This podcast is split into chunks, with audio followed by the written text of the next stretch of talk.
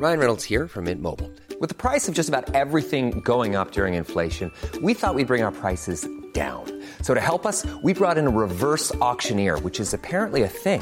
Mint Mobile unlimited premium wireless. Ready to get 30, 30, bit to get 30, bit to get 20, 20, 20, bit to get 20, 20, bit to get 15, 15, 15, 15 just 15 bucks a month. So, Give it a try at mintmobile.com slash switch. $45 upfront for three months plus taxes and fees. Promo for new customers for limited time. Unlimited more than 40 gigabytes per month. Slows. Full terms at mintmobile.com.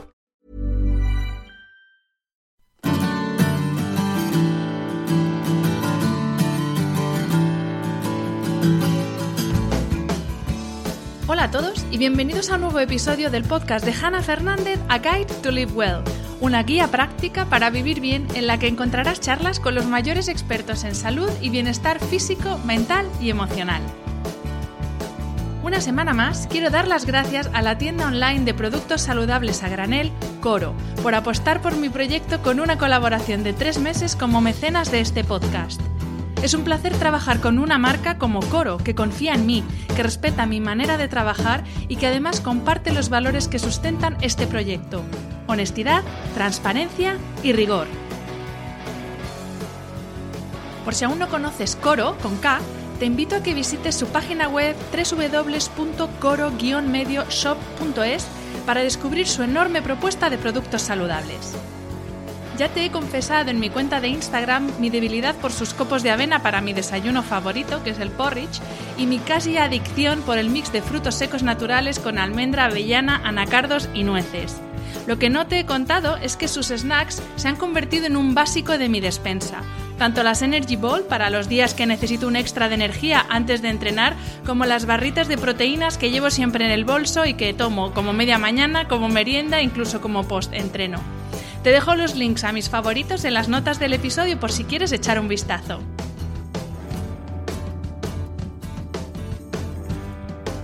Si te decides hacer un pedido, utiliza el código podcast HANA, todo seguido y en mayúscula, repito, podcast HANA, para disfrutar de un 5% de descuento.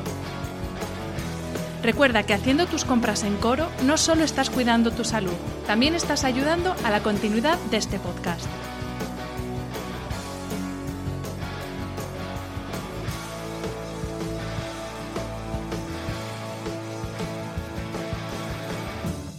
Al hablar de cáncer de mama, pensamos en lazos rosas, carreras populares, porcentajes de curación muy esperanzadores, pero por desgracia, o mejor dicho, por ignorancia, la mayor parte de la población hablamos del cáncer de mama como si fuera una única enfermedad, pero no es así. Existe un tipo de cáncer de mama que causa la muerte de 6.500 mujeres cada año en nuestro país. Es la primera causa de muerte en mujeres de entre 35 y 50 años. El cáncer de mama metastásico no solo es el más grave, aún no tiene cura, sino que además es un gran desconocido. Según el informe de la Sociedad Española de Oncología Médica, el de mama es el cáncer más diagnosticado entre mujeres españolas. De todas ellas, se estima que aproximadamente un 30% tendrá un diagnóstico de cáncer de mama metastásico y las mujeres que lo padecen son las grandes olvidadas en ese discurso social a veces demasiado triunfalista pintado de rosa. Para dar visibilidad a estas mujeres, la Asociación Cáncer de Mama Metastásico, la Federación Española de Cáncer de Mama, el Grupo Español de Pacientes con Cáncer y Novartis Oncology han creado el proyecto Ni vencedoras ni vencidas, una iniciativa para cambiar el abordaje social sobre el cáncer de mama y el cáncer de mama metastásico. Un equipo de mujeres, capitaneado por la realizadora y activista Mabel Lozano, ha sido el responsable de traducir a un lenguaje artístico y estético la experiencia de mujeres con cáncer de mama y cáncer de mama metastásico. Y la encargada de traducir esas experiencias al lenguaje de las palabras ha sido mi invitada de esta semana. Paca Díaz es periodista, guionista y realizadora de documentales. Siente pasión por los temas relacionados con los derechos humanos y en concreto los derechos de la mujer.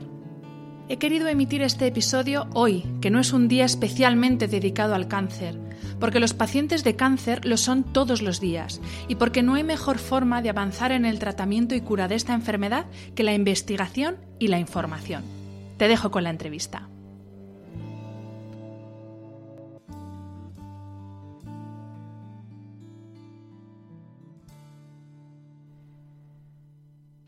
Bienvenida Paca y mil gracias por aceptar la invitación a este podcast. Hola Hanna, muchísimas gracias a ti por invitarme y por hacer de portavoz de esta campaña que creo que es súper necesaria. Eh, para mí es un placer entrevistarte, te lo tengo que decir porque eres uno de esos nombres míticos de, la prensa, de cuando yo trabajaba en agencias de prensa y ya te decía antes, no sé cuántos miles de mails te he podido mandar, sobre todo en la época que tú estabas trabajando en Yodona, así que me, hace mucha ilusión que se cierre el círculo ahora y que te, te estén entrevistando yo a ti, cuando normalmente eres tú la que está haciendo las entrevistas. Pues yo igualmente, que sepas que yo me acordaba también mucho de ti, de la época de los correos, ahí belleza, viajes, tu, tu, tu. Aparte, Yodona es una de las épocas más felices de mi vida, o sea que estoy encantada. Pues a ver, Paca, hoy estás aquí en calidad de muchas cosas, porque por un lado estás en calidad de guionista del vídeo, que pone cara y voz al cáncer de mama metastásico, del que vamos a hablar hoy, pero también estás en calidad de paciente de cáncer de mama. Y la primera pregunta que te quiero hacer es, bueno, primero, que nos expliques qué es el cáncer de mama metastásico, porque aquí yo me incluyo, hay una gran, un gran desconocimiento de este tipo de cáncer de mama y, claro, de cáncer de mama sí que se habla mucho, pero de este tipo concreto no. Así que sí que te quería, te quería pedir que para empezar nos expliques qué es el cáncer de mama metastásico. Vale, pues el cáncer de mama, el cáncer de mama es cuando hay un crecimiento anómalo de las, de las células eh, en, la mama y se convierten en cancerígenas. El cáncer de mama metastásico es cuando esas células se diseminan por el cuerpo. Esas células cancerígenas se diseminan el cuerpo, por el cuerpo, ya sea por, por los ganglios linfáticos y, y, bueno, se pueden diseminar en, en zonas blandas como la piel o tejidos o ya eh, diseminarse al pulmón, al hígado. Estamos hablando de metástasis y la gran diferencia es que el cáncer de mama metastásico a día de hoy no tiene cura. Eh, cuando hablamos de cáncer de mama, hablamos de una de cáncer de, o sea, la supervivencia de cáncer de mama a cinco años, por ejemplo, es de casi un 90%, pero el cáncer de mama metastásico a día de hoy no tiene cura. Esa es la gran diferencia. Es un escenario totalmente distinto, Jana. Exacto, porque es verdad que el mensaje que recibimos con respecto al cáncer de mama es que es un cáncer que tiene muchas probabilidades o muchas posibilidades de cura y sin embargo nos encontramos con este tipo concreto que efectivamente, como tú dices, no tiene cura. ¿Cuál es la incidencia del cáncer de mama y de su estadio 5, que es este caso en el que se convierte en metástasis en España?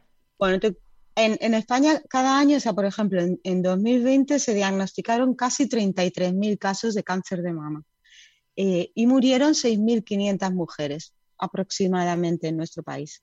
Entonces, el cáncer de mama eh, metastásico, todas las pacientes que hemos pasado por cáncer de mama, eh, de, todas nosotras, un 30% desarrollará cáncer de mama metastásico. Entonces, es un número alto muy alto. Muy alto. Y sabes que a, día de hoy o a día de mañana, a día de pasado, tú sabes que puedes llegar a desarrollar ese cáncer. Entonces, es súper importante tener esto en cuenta para luchar por la investigación del cáncer de mama metastásico, ¿no? Eh, y tenemos que tener en cuenta una cosa brutal, ¿no? Que una de cada ocho mujeres van a experimentar cáncer de mama en su vida. O sea, que es un problema de todas. Efectivamente. Eh, bueno, según los Una cosa que ah. Sigue, sigue. Una cosa que te quería comentar del, sobre el estadio 5 es que el cáncer de mama metastásico a partir del estadio 3, o sea, el estadio 3 digamos que ya está localmente avanzado, el 4 ya estaría, sería cáncer de mama metastásico. Ajá y el 5 ya es más avanzado, ¿no? O sea, está mucho más diseminado, pero el 4 ya estaría, estaríamos hablando de cáncer de mama metástasis. Em, iba a decir antes que, según los últimos datos que proporciona la Sociedad Española de Oncología Médica, se prevé que en los próximos 20 años la incidencia aumente en un 60%. Sin embargo, es verdad que la mortalidad eh, en, en cáncer en general y también en cáncer de mama se está reduciendo gracias a los avances en investigación. Pero claro, cuando hablamos de enfermedad cuando hablamos de cáncer, se habla mucho de investigación, pero se habla muy poco de educación. Y ahí me, remito a la primera pregunta que te hacía y que yo admitía que efectivamente no conocía que existía este tipo tan concreto de cáncer de mama que además no tiene cura.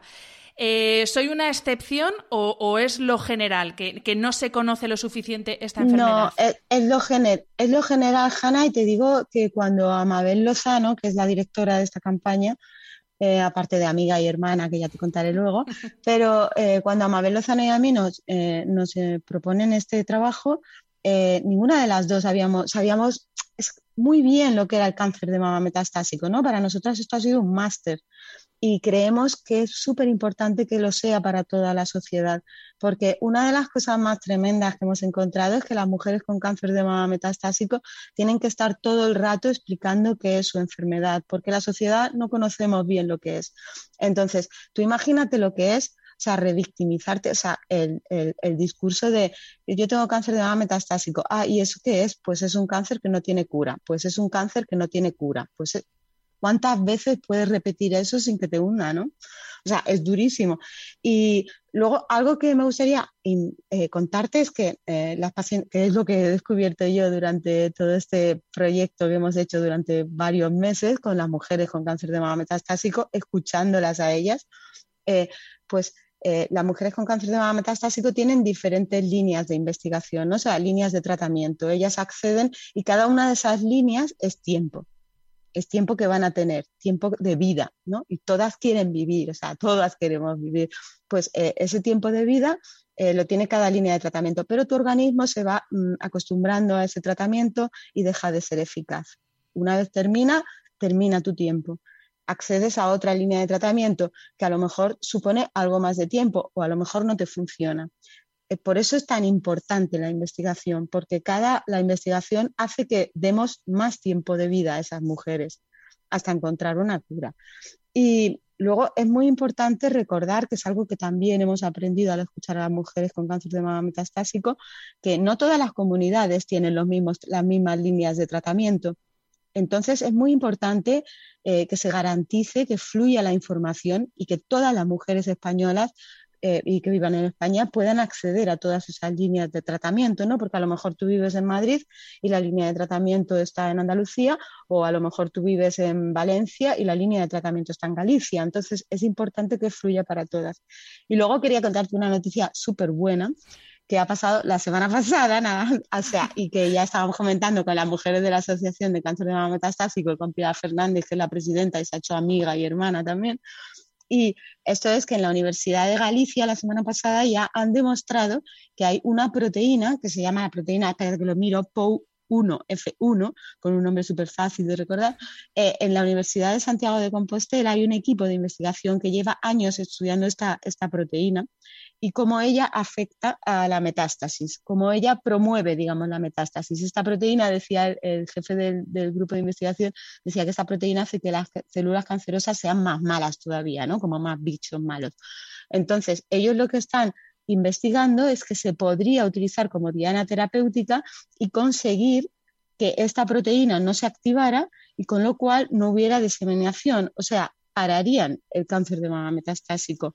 Esto ha pasado la semana pasada y Pilar Fernández de la Asociación de Cáncer de Mama Metastásico me decía que ellas todo habían puesto, han apoyado monetariamente, o sea, económicamente esta investigación, porque esta asociación todo el dinero que saca es para investigación.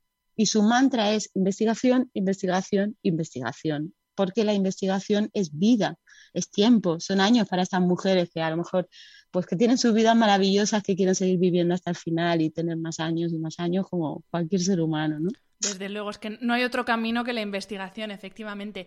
Eh, Paca, ¿qué es lo que os, os, contaban o os han contado estas mujeres que son pacientes de cáncer de, de mama metastásico para que os dierais cuenta de lo necesaria que era esta iniciativa, porque es verdad que el cáncer como enfermedad, el cáncer de mama en concreto, tiene mucha visibilidad, tiene su Día Mundial el 19 de octubre, hay muchísimas iniciativas, hay mucho respaldo por parte de marcas, instituciones. ¿Por qué era necesaria una iniciativa tan concreta para este tipo de cáncer? Bueno, lo primero, como tú has dicho, ya casi todos o prácticamente todos sabemos que el 19 de octubre es el Día del Cáncer Mundial, o sea, el Día Mundial contra el Cáncer de Mama.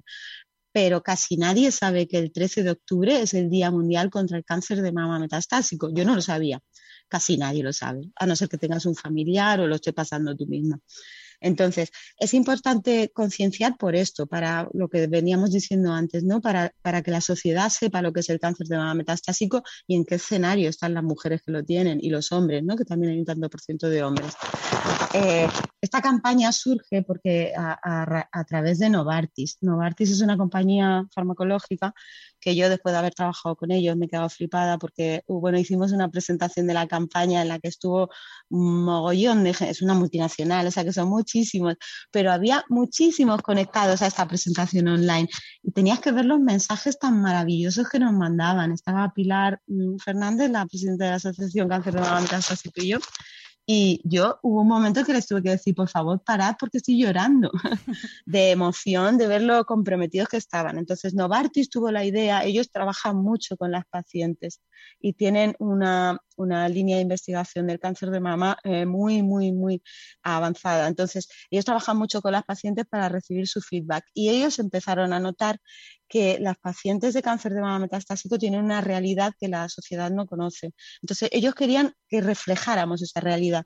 Entonces, a través de Llorente y Cuenca, que ha sido nuestro... hemos sido un equipo gigante trabajando en esto. ¿eh? Hemos estado, pues empezamos en agosto, imagínate, la campaña la hemos lanzado hace un mes.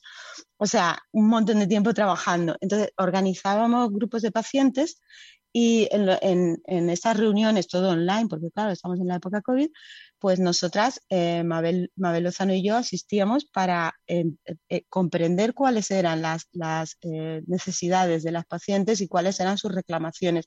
Entonces, yo me limitaba a ir tomando notas y veíamos que había ciertos discursos que se repetían. Ahora te puedo decir una cosa, no sé si pondrás algún trocito del vídeo o algo así, pero todas las frases que salen en el vídeo son palabras de las mujeres con cáncer de... O sea, yo no me he inventado nada, ni he creado una frase súper bonita, no. Todo lo que se dice en ese vídeo lo han dicho antes las mujeres con cáncer de mama metastásico. Nosotras hemos resumido y lo hemos puesto organizado para que se comprendiera y para que llegara mucho, pero son ellas. Entonces, eh, es todo lo que hemos aprendido de ellas. No voy a poner fragmentos aquí en el audio, pero obviamente en las notas del episodio voy a dejar el link y lo que sí voy a hacer es, a partir de frases que yo he ido cogiendo de ese vídeo, voy a ir eh, proponiéndote los siguientes temas de conversación. Uno de ellos, que además es uno de los focos de, del vídeo y del proyecto, es este mensaje de eh, guerra, batalla, guerrera, luchadora, que todos los pacientes de cáncer, tanto cáncer de mama como otros tipos de cáncer, eh, bueno, no todos, pero muchos dicen, vale ya de utilizar este lenguaje. De hecho, una de las mujeres que aparecen en el, en el making of dice tal cual, si luchas te vas a curar, lo importante es la actitud, dice ella, como si el resultado final estuviera en tu mano. ¿Cuánto daño realmente hace este lenguaje belicista? Que al final dices, pero qué, qué, guerra, ¿no? Aquí no estamos en igualdad de condiciones, no somos un enemigo contra otro. Aquí nadie te ha invitado cáncer y de repente, ¡pum!, Nada. apareces y encima me dicen que tengo que ser una guerrera espartana. ¿Cómo es esto? Sí. Bueno, el título de la campaña, que es Ni vencedoras ni vencidas, eh, esto también lo pidieron. Fue lo primero que pidieron las mujeres con cáncer de mama metastásico, se llaman así. Entonces ya es una declaración de intenciones. A ver, lo primero es que eh, yo, bueno, eh, yo he tenido cáncer de mama, pero antes de que yo tuviera cáncer de mama, eh, mi hermana pequeña tuvo, hace como tres años y algo. Entonces, yo primero he sido acompañante, Hanna, o sea, yo sé lo que es estar en el otro lado y sé lo que es equivocarte en el otro lado porque yo eh, había veces que mi hermana estaba hecha polvo, lloraba y yo le decía, no llores, va a ir todo bien, eres una campeona, vas, vas a ganar, esto, vamos, vamos. Y tú lo haces con toda tu mejor intención, con todo tu buen corazón, ¿sabes? Porque es la persona que tú amas, ¿no? Mi hermanita, vaya, era lo que más quiero.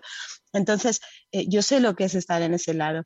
Y claro, cuando las mujeres con cáncer de mama metastásico te empiezan a contar que mm, eh, los pacientes con cáncer, tanto las mujeres como los hombres, ¿eh? en todos los cánceres, llevamos una losa durante el tratamiento, porque mm, todos queremos eh, cumplir con esa imagen de campeones de personas súper valientes y positivas. Y, entonces, que por un lado está muy bien, o sea, tener una actitud positiva, todo esto está muy bien, pero cuando se convierte en una losa hay un problema. Entonces, al final acabas encerrándote en el cuarto de baño a llorar para que tu familia o tu pareja o tus amigos no te vean.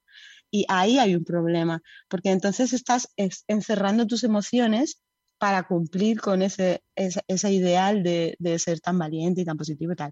Entonces, lo que nos enseñaron las mujeres con cáncer de mama metastásico es que era una losa para ellas. Como dice Pilar Fernández, la, la presi, yo la cito mucho porque es una mujer de la que he aprendido un montón, pero ella dice, eh, cuando, cuando, vea, cuando un paciente con cáncer empieza a llorar, dile, claro que sí, llora todo lo que haga falta, ¿no? Le abrazas y lloras con él si te sale. Y ojalá yo hubiera sabido esto cuando mi hermana empezó con su cáncer, ¿sabes? Porque habría sido mucho. Mi, novio me dijo, Faz, él me dijo, cuando, cuando leyó todo esto y vio la campaña, me dijo, ¿tú te has encerrado alguna vez a llorar en el baño? Y yo le dije, sí. Me dijo, ¿pero por qué? Si yo estaba aquí. Yo, ya, pero yo no quería ser esa persona débil, quería ser, pues, paca la positiva, súper fuerte, oh, qué maravilla. Entonces, esto es lo que cambia y lo, que nos, esta campaña nos enfrenta a eso, ¿no? Nos dice, oye, igual les estamos, ¿no? Estamos poniendo, cuando oyes a las mujeres decir, y luego está la otra parte esa horrible, que es la de, em, eh, tú, tú tienes una cierta culpa de tu cáncer por no haber sido lo suficientemente positiva, por no haber sido, ¿no? Y es como lo que dice una de las mujeres que creo que tenías, que es, eh, ¿qué pasa? Que no he luchado lo suficiente. O sea, las mujeres con cáncer de mama metastásico, ¿qué pasa? Que no hemos luchado lo suficiente. ¿Qué pasa? Que nosotras no hemos sido lo suficientemente positivas y por eso nos está castigando. ¿Quién nos está castigando? El cáncer no es culpa de nadie. Hay un tanto por ciento muy pequeño que es genético y el resto te puede pasar por mil millones de razones. Yo hace poco entrevisté a una poeta norteamericana que se llama Anne Boyer, la entrevisté para Woman, para la web de Woman. Ella ganó el año pasado el Pulitzer de ensayo con un ensayo sobre el cáncer de mama. Ella tuvo cáncer de mama triple negativo, entonces ha hecho un ensayo que es bellísimo, se llama Desmorir. Y eh, ella me decía, eh, el cáncer de mama no es culpa de nadie, ningún cáncer es culpa de nadie. Tú puedes ser súper buena y no fumar y no correr y no tal y no cual y tener cáncer, eh, y, morir incluso y tú puedes ser súper mala y qué tal. Entonces hay que quitar ese, ese, tema de la culpa, hay que quitar ese tema de la culpa porque no hay que... El cáncer es la única enfermedad, yo creo, que, en la que se habla tanto de la actitud. O sea, como decía Boyer en la entrevista que también en el libro lo cuenta y es flipante porque además ella escribe pues como una poeta, o sea, es maravilloso. Eh, ella decía, nadie le dice a un paciente de ébola, oye, sé positivo, ¿no? Nadie le, le dice a una persona con un ataque al corazón, oye, ponte positivo, anímate, hombre.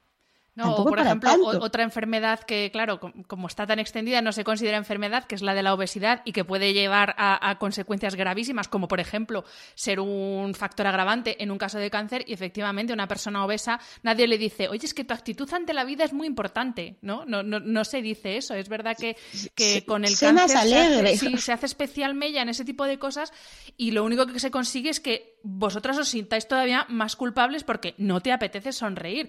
La frase que tú decías antes, eh, la tengo aquí textual, efectivamente dice, a la sociedad no le gusta pensar que no todas somos triunfadoras. Y es que esto es muy heavy pensarlo, pero es verdad que tú en los medios siempre ves como el mensaje triunfalista de la que ha superado no sé cuántos ciclos de quimio, más la reaparición no sé cuántas veces, pero es que la realidad es que hay gente que no lo supera. Que está fenomenal, a ver, que está fenomenal, que nos alegramos un montón, pero que hay que tener en cuenta que hay esa parte de, de, de, las, de las pacientes que van a desarrollar el cáncer de mama metastásico, que es un 30% de todas las pacientes, mm.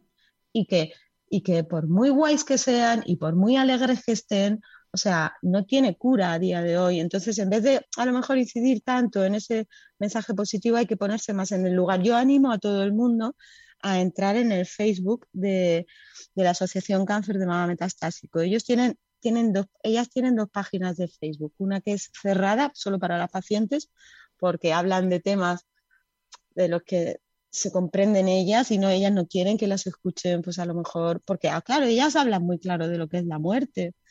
Y, y luego tienen uno abierto que es para todo el mundo y para, para los familiares y tal, para que esté todo el mundo acogido ahí. Son súper generosas ellas. Y cuando yo entré la primera vez, cuando me encargaron este trabajo, me metí para, ¿no? para empezar a investigar y veía muchas estrellitas, ¿no? Y yo decía, ¿qué son estas estrellitas? Hasta que me di cuenta que esas estrellitas eran las compañeras que iban muriendo. Y me quedé, me dio una tristeza, Hanna, digo, ostras, era la primera bofetada, ¿no? De realidad, es que estamos hablando de, de un cáncer que a día de hoy no tiene cura. Yo espero, yo confío muchísimo en la investigación. Yo soy súper positiva, ¿eh? que yo te estoy hablando de todo esto y yo soy la persona más positiva del mundo, me levanto casi siempre feliz, pero el cáncer, ostras, eh, no siempre puedes estar ahí a tope 100%. y, y, tampoco tienes por qué, si a lo mejor yo tengo amigas que son muy serias y no pasa nada, o sea, Quizá lo que hace falta es no tanto positivismo y más realismo. Y esto lo hablaba en un episodio que grabé con una oncopsicóloga, que era lo que decía. O sea, no hay que ser derrotista, no hay que ser tremendista, pero hay que ser realista, porque también si no tendemos hacia la infantilización, tanto del enfermo como de los familiares. Y es como esto de, si no hablo y no pienso en ello, no pasa. Y no, o sea, no hay que caer en eso, pero tampoco hay que caer en lo que decía también otra de las mujeres que aparecen en el making of, que dice que me obliguen a ser positiva cuando estoy pasando el peor momento de mi vida, no me parece correcto. Y es que es verdad. No. Claro. Y luego tenemos que hablar también de la medicina con perspectiva de género. Es importante que se estudie en las universidades la, la, medicina con perspectiva de género, en todas las asignaturas. no sé si has tenido en tu podcast y si no, yo te la recomiendo muchísimo a Carmen, Carmen Valls Llobet, que es una, ella es una endocrina es una diosa, es una eminencia dentro del mundo de la medicina. Yo la entrevisté para Woman y flipé con ella, o sea, nos quedamos como dos horas de charla, eh, ya aparte de la entrevista. Eh, y ella tiene un libro que se llama, ah, ay, ¿cómo se llama? Espérate que lo tenía por aquí apuntado. Eh, Mujeres Invisibles para la Medicina, de Capitán Swing. Y en, este libro explica la importancia que tiene la perspectiva de género a la hora de aplicar la medicina, porque están pasando casos como que, bueno, lleguen mujeres a urgencias de un hospital con un ataque al corazón y les digan, ay, toma un ansiolítico porque creen que es un problema de ansiedad. Y tú como paciente de, oncología te encuentras a veces explicando los efectos secundarios de los tratamientos que estás recibiendo eh, em, para el cáncer, porque mm, eh, son tratamientos fuertes, eh, y, el médico de repente te dice que, igual lo que necesitas es un ansiolítico, porque no te están escuchando, porque no se está aplicando la medicina con perspectiva de género. Eso también es importante que llegue y que se hable de ello. Desde luego. Y fíjate, también hablando de, la perspectiva de género en, otro orden de cosas, pero que también creo que es importante, y esto es algo que yo no, en lo que no había reparado hasta que escuché el vídeo y el making of, es que incluso en, en esta situación, en, en, estas mujeres enfermas que están pasando esos tratamientos tan heavies, incluso en este caso se les sigue exigiendo y se sigue poniendo en ellas expectativas de, eh, pues eso, estar positivas, ser luchadoras, seguir estando femeninas, seguir estando guapas. Y es como, es que no hay descanso ni siquiera cuando estás atravesando por un proceso como es una enfermedad, la enfermedad del cáncer. No, no hay descanso y está claro que, en el, o sea, que, hay, que hay una diferenciación de género ¿no? en eso.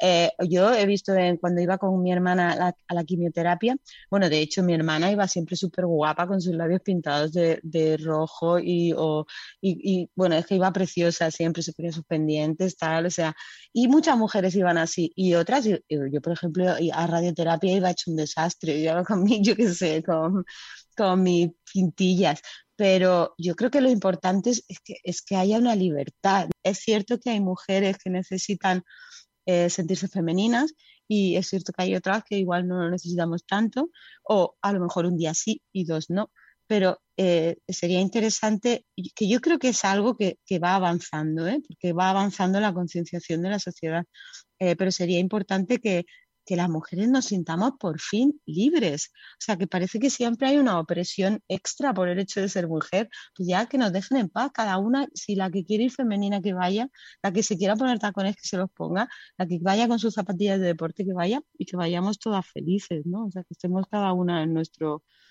en nuestro mundo de libertad, pero pero cuesta, cuesta. No, eso, por supuesto, siempre, eh, salvando la distancia, yo siempre lo digo, por ejemplo, con el tema de las canas y el tema de teñirse, que yo ahora ya me he dejado mis canas al viento. Yo no digo que haya que dejar de teñirse y, por supuesto, salvando las distancias un tema con otro.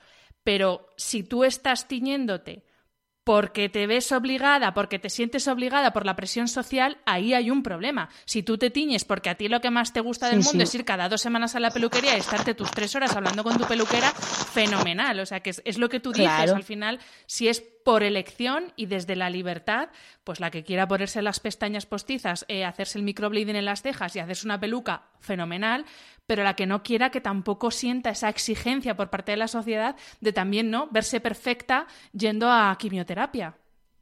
Totalmente. Este, eh, bueno, en este, en este año que he hecho muchos reportajes sobre cáncer y, he visto muchas perspectivas diferentes, por ejemplo, en el tema de la reconstrucción de pecho, también es un tema sobre el que deberíamos hablar más y tal, pero bueno, hay muchas mujeres en, nuestro país que no quieren reconstruirse el pecho y sin embargo a día de hoy todavía no hay un sujetador para ellas, un sujetador uniteta. Entonces entrevisté a Idoya, que es una activista uniteta, y ella, eh, ellos ellas han conseguido que, eh, haya varias eh, empresas, como por ejemplo Carrefour o yo qué sé, que están preparando el sujetador Lola, que es un prototipo que han hecho ellas, pues de sujetador uniteta para las mujeres que no se quieren reconstruir. Y las hay de todas las edades, ¿eh? Eh, desde mujeres pues con sesenta y tantos años que dicen, mira, perdona, yo no voy a, me voy a reconstruir, pero también chicas con veintitantos o treinta que dicen, no, yo no quiero volver a pasar por una operación en lo posible, mientras yo pueda elegir, quiero vivir con mi única teta y punto. Y no pasa nada, o sea, y demuestran que son posibles muchos escenarios, son posibles muchas realidades y que lo, interesante y lo ideal es que todas tengamos esa, esa libertad para elegirlos, el que nos dé la gana. Exacto. Eh, Paca, a ti te diagnosticaron cáncer de mama en 2019 y quería preguntarte cuál ha sido tu experiencia, porque claro, eh, tú has vivido el cáncer no por partida doble, pero bueno, lo has vivido en experiencia personal y también porque, como tú has dicho, llevas un tiempo eh, teniendo relación prácticamente con, con personas vinculadas de una u otra forma a esta enfermedad. Entonces, ¿cuál ha sido tu experiencia? Pues yo en mi experiencia, o sea, yo, mi hermana, yo me hice la mamografía porque mi hermana y mi novio estaban súper pesados detrás mía todo el día. Hazte una mamografía, hazte la mamografía. Y tuve que insistir mucho a mi médica porque no me querían dar cita para la mamografía, que eso ya me parece algo que de lo que también se debería de hablar más, ¿no? Que la mujer tenga que luchar tanto para conseguir que le hagan una, prueba de prevención, cuando debería de ser algo eh, que estuviera incluido y algo que tuviéramos mucho más fácil acceso encima cuando una hermana tuya ha tenido. Pero bueno, conseguí la mamografía, me diagnosticaron el cáncer y fue todo muy rápido. A mi hermana justo la estaban operando, o sea, a mí me diagnosticaron un 8 de, de octubre y me, me, operaron el 24. Me querían operar antes porque yo tenía estadio 2, entonces era un escenario entre comillas, que con el cáncer siempre hay que poner comillas, pero era un escenario bastante bueno. Eh, uno de, una parte de mi carcinoma era muy majo, era eh, ductal in situ, o sea que estaba ahí paradito, y el otro era invasivo, ña, ña, ña, iba más rápido. Entonces mi doctora quería ir muy rápido, pero yo le pedí una semana porque operaban a mi hermana y porque iba a dar una conferencia para UNICEF en el Consejo General del Poder Judicial en Madrid. Entonces eran dos cosas que, que yo quería estar con mi hermana durante su operación y los primeros días y luego hacer esta conferencia. Volví, me operaron y tuve, o sea, lo cogieron muy a tiempo. Mi cáncer estaba pillado muy, muy a tiempo. Entonces era pequeñito, era uno con dos. Había crecido ya, el muy malaje había crecido en este tiempo, pero era pequeñito y luego no me tuvieron que dar quimio, solamente me tuvieron que dar radio. Entonces, claro, fueron. Eh, la quimio es muy dura. Yo estaba en la quimio de mi hermana y es muy dura. Entonces me quité una parte dura.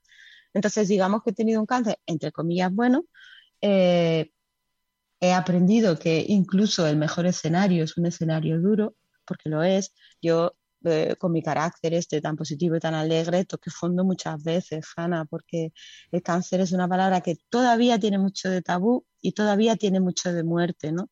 Y tú tienes esa conciencia, aunque te digan, no, tu escenario. Aparte, yo soy muy pragmática en cierto sentido. Entonces yo pienso, bueno, y tengo mucho conocimiento como periodista, que nos pasa, ¿no? Que tenemos muchos datos en la cabeza. Entonces yo sé que, que bueno, que hay un 30% de las mujeres que pasan cáncer de mama desarrollan metástasis. O sea, sé que mañana puede ser mi escenario ese. Entonces, pero lo llevo con mucha tranquilidad. O sea, bueno, es la vida, disfrutas mucho de cada día. El cáncer Mm, es lo peor. O sea, yo siempre digo que es una mierda muy grande, no hay otra definición del cáncer, es la mayor mierda del mundo, pero mm, también aprendes cosas, aprendes a relativizar, aprendes a disfrutar mucho de tus días y, bueno, y ahí sigo. Eh, ahora tomo terapia hormonal que es un rollo patatero, del que también un día, si quieren, nos hacemos un tema sobre eso, porque es brutal, o sea, es brutal. Y ahí hace falta mucha perspectiva de género porque no, no escuchan tus síntomas, o sea, los efectos secundarios de la medicación, pero con todo, bueno, mm, digamos que ahora en mayo me vuelven a hacer la ITV y la anterior todo fue fenomenal y espero que está también bien. Bueno, yo también lo espero, también lo espero. Y me alegra escucharte eh, con optimismo, pero también con realismo, como decíamos antes. Que pues eso, el cáncer es la mayor mierda que me ha pasado en mi vida. Es que es verdad, es que no se puede llamar de otra manera. Esa es, esa es la frase, esa es la M, mayor mierda. Claro, ¿por qué buscar eufemismos? Es que es así, es una mierda como una catedral y, y, es así. Totalmente. Y, y Paca, después de ni vencedoras ni vencidas, ¿Qué es lo siguiente? Porque a mí me da que no os vais a parar aquí. A mí me da que no. No, bueno, la, campaña sigue, la campaña sigue abierta, o sea, Novartis lo tiene súper claro que ellos quieren que tenga continuidad. Eh, entonces, eh, vamos a hacer pintadas, vamos a seguir sacando vídeos, vamos a seguir, o sea, todas además las que hemos estado implicadas más o menos, o sea, todas vamos, seguimos ahí vinculadas con el proyecto de algún modo, todas estamos muy comprometidas, el equipo de rodaje eh, todas o habíamos pasado cáncer o teníamos algún familiar cercano que lo había pasado. Y entonces el compromiso, imagínate, es gigante. Y luego Mabel Lozano y yo estamos por nuestra parte escribiendo un libro sobre, porque no sé si, eh, bueno, cuando yo, yo conozco a Mabel Lozano, una documentalista y autora de biografía de cadáver de una mujer que se llevó este año el Goya, mejor cortometraje documental, eh, la conozco desde hace años, ¿no? Siempre nos hemos llevado muy bien, no éramos lo que se dice íntimas amigas, pero siempre nos habíamos llevado muy bien, admiro mucho su trabajo y la he entrevistado un montón de veces. Entonces, justo antes de terminar la radioterapia, la semana antes, la entrevisté por biografía de cadáver de una mujer. Y para Woman. Y, de repente em, eh, o sea de repente la entrevisté y a la semana siguiente yo puse un post en Instagram eh, contando que había terminado mi radioterapia y dando, bueno, dando las gracias a mi chico, a mis hermanas, a mi hermano, a mi familia, a la familia de todo el mundo. Y, y también diciendo que mi tumor no se veía en la mamografía, Hanna, que eso también es importante, solo se veía en la ecografía. Entonces a mí me lo vieron gracias a que como no tenían ecografía mía de referencia, porque yo me había mudado a vivir a Galicia, y era la primera vez que me hacían una mamografía en la comunidad, pues me llamaron para después de la mamografía hacer una ecografía y ahí vieron, bueno, vieron primero el, punto que no les gustaba del paciente sospechoso, biopsia y era cáncer. Entonces yo puse esto para animar a las mujeres a hacerse prevención y a pedir siempre que les hagan una ecografía porque la ecografía es una prueba no invasiva, no, no, emite radio, nada, entonces es una prueba que te pueden hacer con facilidad y hay tumores que no se ven en la mama, otros que no se ven en la eco y al revés. El caso es que Mabel lo vio y me llamó por teléfono y me dijo, oye, pero como tú tenías cáncer, ¿cómo no me dijiste nada? ¿Cómo estás? ¿Cómo es ella? Súper linda y súper cariñosa. Yo le conté y le dije, oye, Mabel, ¿tú cuánto tiempo hace que no te haces una? Uy, pues yo no sé, no me acuerdo, la última mamografía igual un año, dos, no sé. El caso es que yo le insistí mucho y ella se palpó cuando terminamos de hablar, se palpó y no tocaba algo. Entonces llamó, pidió una cita, esa misma semana la vieron y le pasó exactamente igual que a mí. Su oncólogo dice que ella y yo somos primas hermanas eh, oncológicamente, porque su, su cáncer era muy parecido al mío. Entonces empezamos, ella me llamó, me dijo, Paca, me acaban de hacer una biopsia. Yo dije, ups, eh, entonces empezamos un proceso, eh, el suyo también era un carcinoma en estadio, era, prácticamente igual. Y entonces eh, hemos tenido una relación súper estrecha durante este tiempo. A ella se lo pillaron en época de COVID, la operaron sin poder ir ni siquiera su marido con ella al hospital.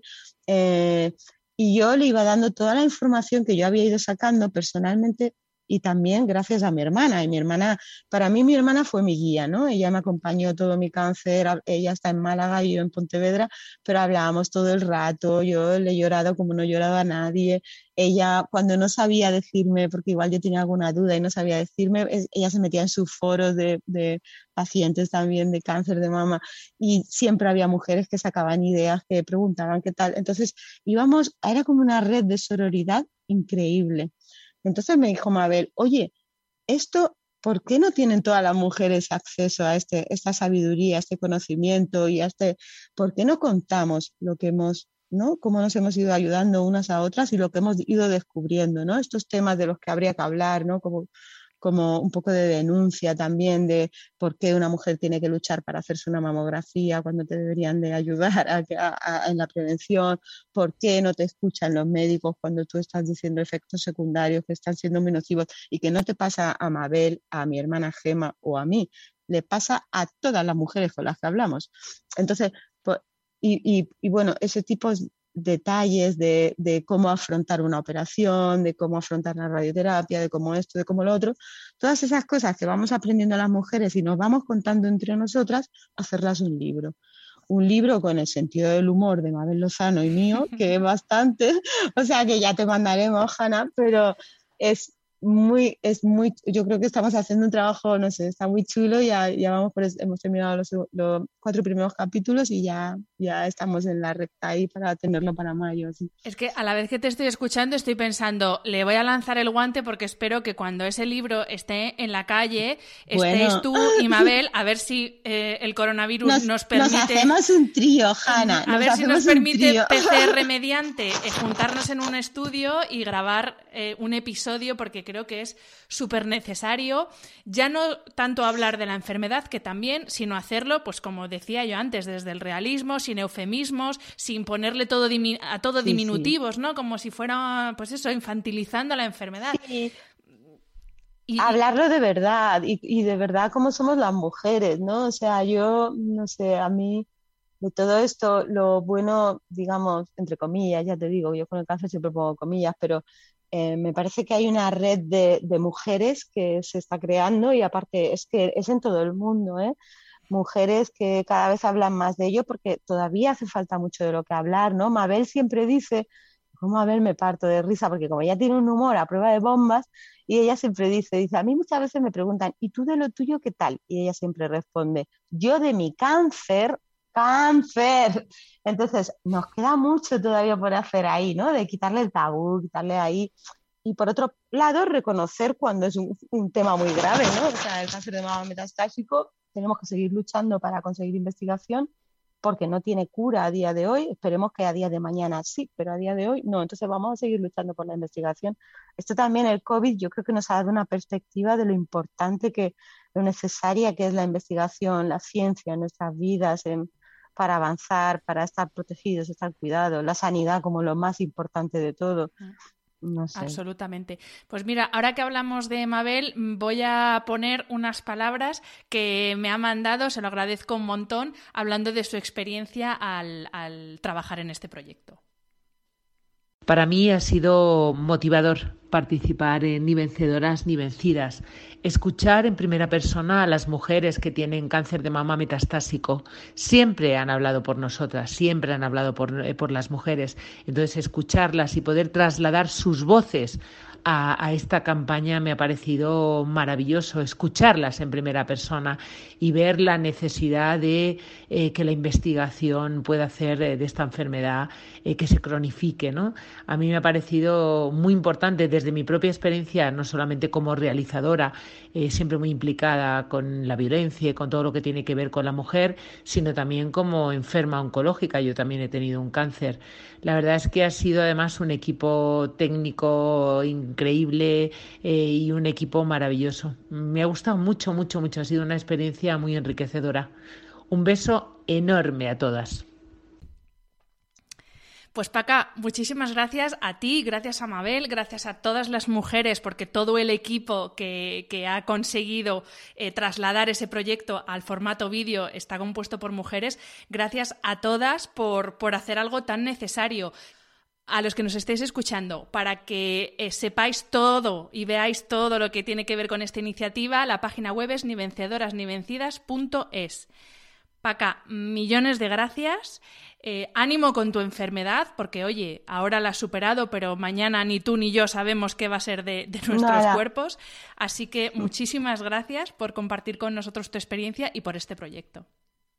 Muchísimas gracias a ti, Hanna. Y una cosa que quería decir antes de despedirme. Eh, de lo que nos hemos dado cuenta con, la, con el feedback, con la, con, la recepción de la gente de esta campaña, es que la sociedad está mucho más avanzada de lo que creemos. Y todo el mundo nos escribía para darnos las gracias y para decirnos que ellos quieren aprender a saber tratar mejor y más adecuadamente a las personas con, con, cáncer, a las mujeres con cáncer de mama metastásico. Entonces yo creo que la sociedad es, está, o sea, podemos tener un, punto de vista optimista con eso, que la sociedad está preparada, así que vamos a, pedir que, la gente lo vea y lo escuche. Paca, muchísimas gracias y muchas gracias, por supuesto, a los que estáis al otro lado del micro. Nos escuchamos la semana que viene. Si te ha gustado el episodio, déjame una reseña en Apple Podcast o en cualquiera de las plataformas donde se emite. Me ayuda mucho conocer tu opinión y tus sugerencias para este programa. También puedes escribirme a través de mi página web, hanafernandez.es, donde encontrarás las notas sobre cada episodio y recursos adicionales, y a través de mi cuenta de Instagram, hanaecr. Y si quieres apoyar económicamente este proyecto, puedes hacerlo a través del link paypal.me barra podcasthana. Mil gracias por estar al otro lado y hasta la semana que viene.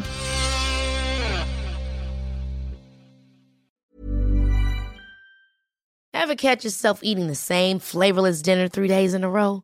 Dreaming of something better? Well, HelloFresh is your guilt-free dream come true, baby. It's me, Kiki Palmer. Let's wake up those taste buds with hot, juicy pecan-crusted chicken or garlic butter shrimp scampi. Mm. Hello Fresh. Stop dreaming of all the delicious possibilities and dig in at HelloFresh.com. Let's get this dinner party started.